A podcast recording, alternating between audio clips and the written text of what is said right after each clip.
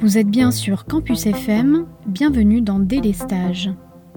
Délestage, c'est un podcast de décryptage sur l'énergie qui, à défaut d'alléger vos factures, pourra peut-être vous décharger de questions que vous vous posez.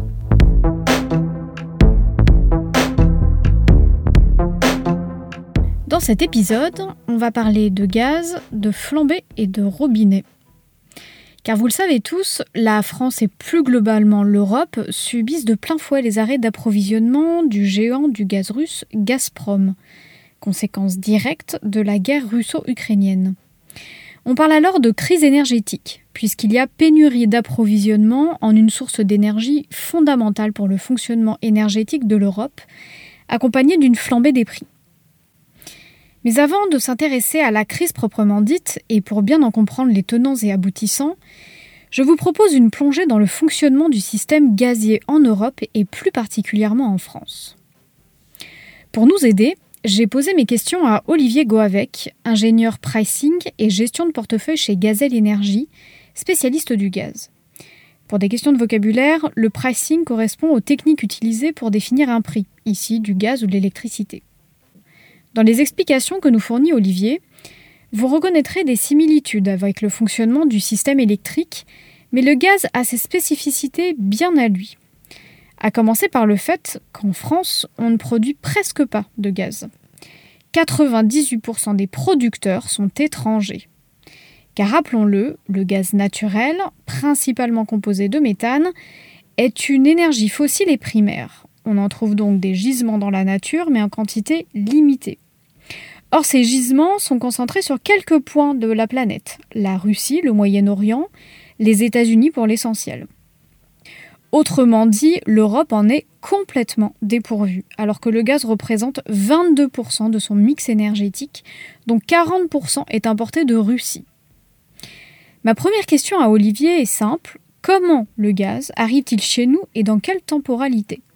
Euh, du coup, ce qu'il faut voir au niveau du gaz, c'est qu'on a globalement de grosses structures comme Engie, Total, euh, qui vont négocier des contrats de long terme avec euh, des producteurs comme Gazprom, par exemple. Donc, ils vont négocier des contrats sur 10-15 ans.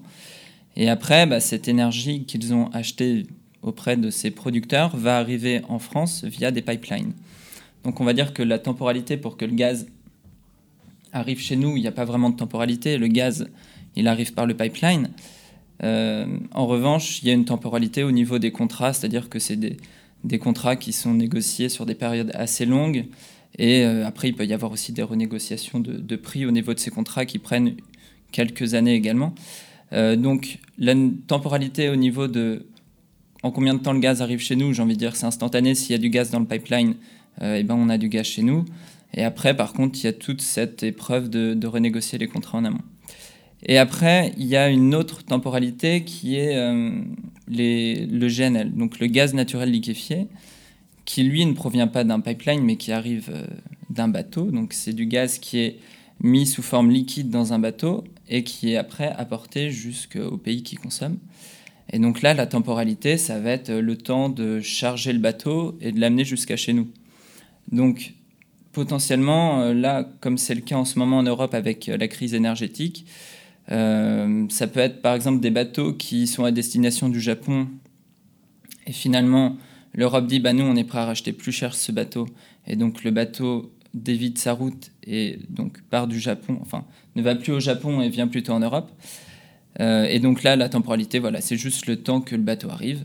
Et après bah, il y a le contrat GNL qui a été classiquement négocier. Et donc euh, le cargo arrive, je sais pas, des États-Unis jusqu'à chez nous. Et euh, le temps, c'est euh, le temps de la traversée de l'Atlantique. Alors, une des particularités du gaz, contrairement à l'électricité par exemple, c'est qu'on peut le stocker. Donc, quel type de gaz allons-nous stocker En quelle proportion par rapport à notre consommation annuelle Et où va-t-on stocker ce gaz? Alors, effectivement, contrairement à l'électricité, on a la capacité de stocker le gaz. Euh, ce qui est extrêmement intéressant euh, parce que les consommateurs consomment, on va dire, un petit peu de la façon dont ils veulent. Euh, quand on est sur une pointe de froid en hiver, si on veut faire en sorte que le réseau soit bien équilibré, donc le réseau gazier bien équilibré, c'est il faut qu'il y ait une certaine pression en fait dans, les pipelines. Et donc si on veut que ce soit bien équilibré à, à chaque instant, eh bien on va aller soutirer ou injecter du gaz dans les stockages. Donc ça, c'est effectivement quelque chose de très important qui nous permet de faire face à des situations, on va dire, extrêmes. Et alors ce gaz, où est-ce qu'il est stocké? Il va être stocké dans deux types de structures, on va dire. Ça va être soit des structures aquifères, donc c'est, on va dire, d'un point de vue géologique, ce sont d'anciennes poches de, sel, au fait, qui ont été creusées par de l'eau, et dans lequel on va réinjecter le gaz. Oui, ça revient à faire un petit champ gazier, au fait. Euh, localement qu'on va pouvoir, euh, dans lequel on va pouvoir mettre du gaz ou soutirer du gaz. Et sinon, le deuxième moyen, on va dire, de stocker du gaz, c'est via les terminaux de GNL. Donc au fait, quand il y a du gaz qui arrive par bateau, ce gaz peut être stocké sous forme liquide euh, dans les ports au fait qui chargent et déchargent le GNL. Et donc ça, c'est un autre moyen de stocker du gaz. Comment repassons de ce GNL, de cette forme liquide, à une forme euh, gazeuse? Alors du coup, effectivement, le GNL arrive sous forme liquide. Euh, donc pour arriver sous forme liquide, qu'est-ce qu'on fait? Ben, On va refroidir fait le gaz. Et euh, le fait d'être froid permet au gaz d'être sous forme liquide. Et donc, au fait, ce qui se passe, c'est qu'il faut réchauffer le gaz. Donc, le gaz va être réchauffé et va après pouvoir être regazéifié et injecté sur le réseau.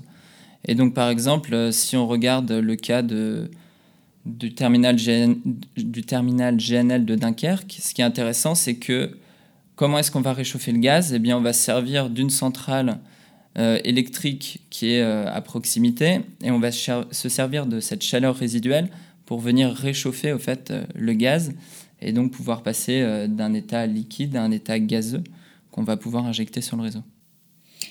Pipeline pour acheminer le gaz, terminaux méthaniers et solutions de réchauffement du gaz, capacité de stockage, tout cela a un coût, répercuté sur le prix final du consommateur.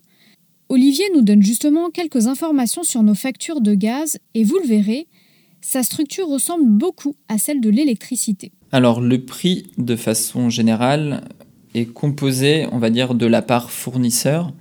Donc ce qu'on peut entendre par la part fournisseur, c'est l'achat du gaz sur le marché, euh, notre vision du risque qui va être monétisée dans l'offre du client et notre marge commerciale. Donc ça, c'est, on va dire, la première brique, c'est nos coûts à nous et euh, ce sur quoi on se rémunère.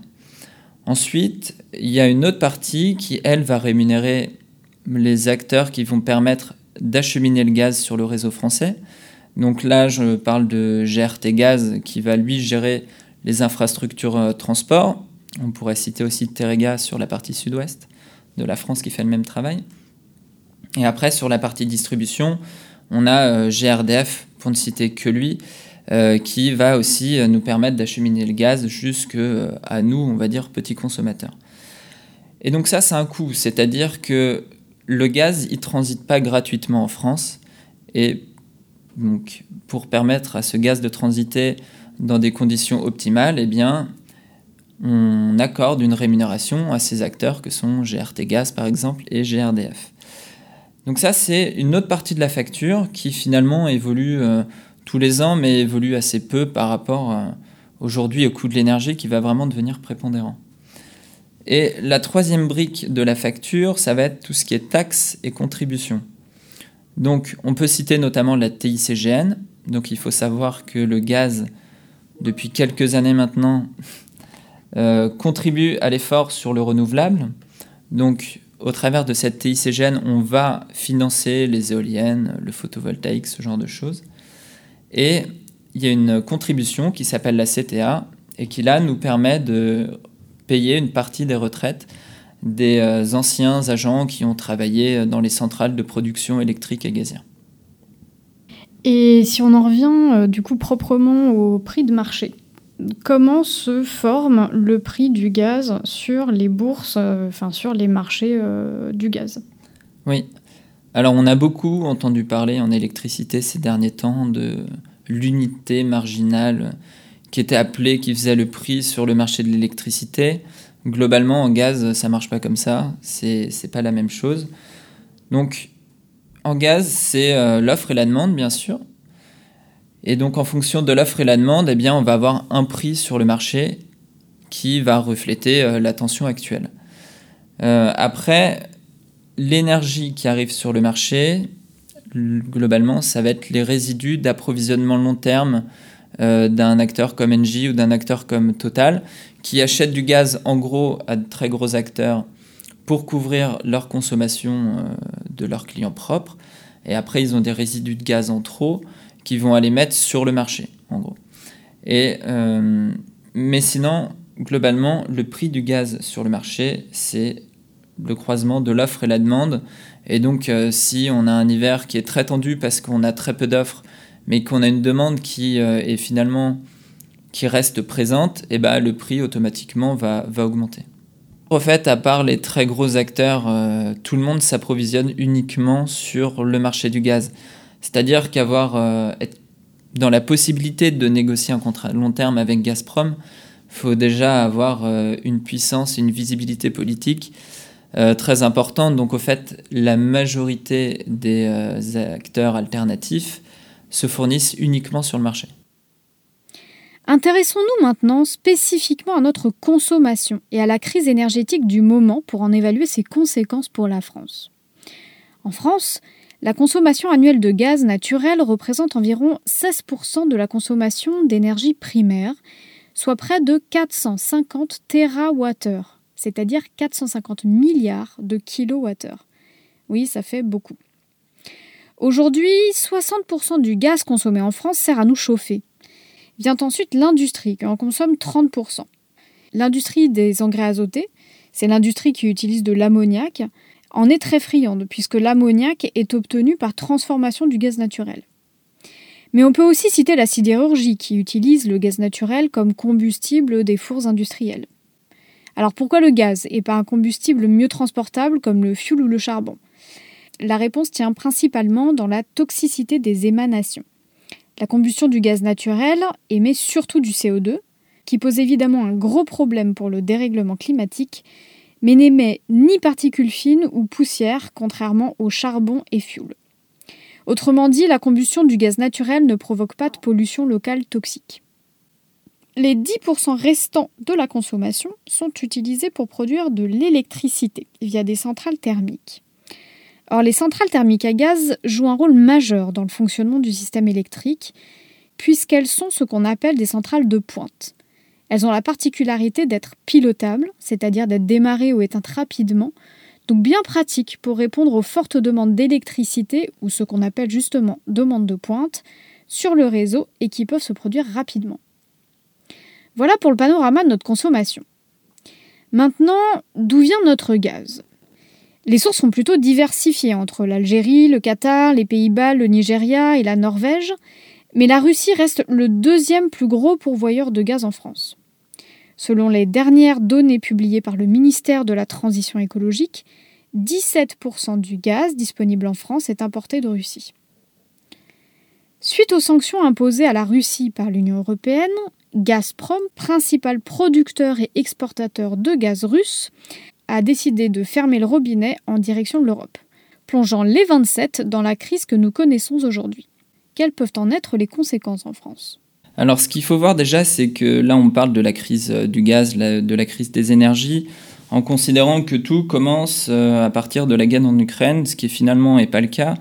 Euh, le gaz sur le marché atteint des niveaux très élevé, euh, même avant la guerre en Ukraine, euh, pour une raison qui est assez simple, qui est conjoncturelle, c'est-à-dire que à la sortie du Covid, la reprise économique s'est faite un petit peu plus forte que prévu, et on va dire que les acteurs qui étaient en charge d'acheter l'énergie n'ont pas forcément vu, la chose venir. Donc, euh, finalement, le prix du gaz sur le marché est à un niveau historiquement élevé depuis déjà quand même quelques mois. Et euh, on va dire que acteur du milieu gazier, c'est pas une découverte de savoir que pour l'hiver à venir, il y a un sujet au niveau du gaz. Alors effectivement, cette problématique a été totalement accentuée avec euh, la guerre en Ukraine.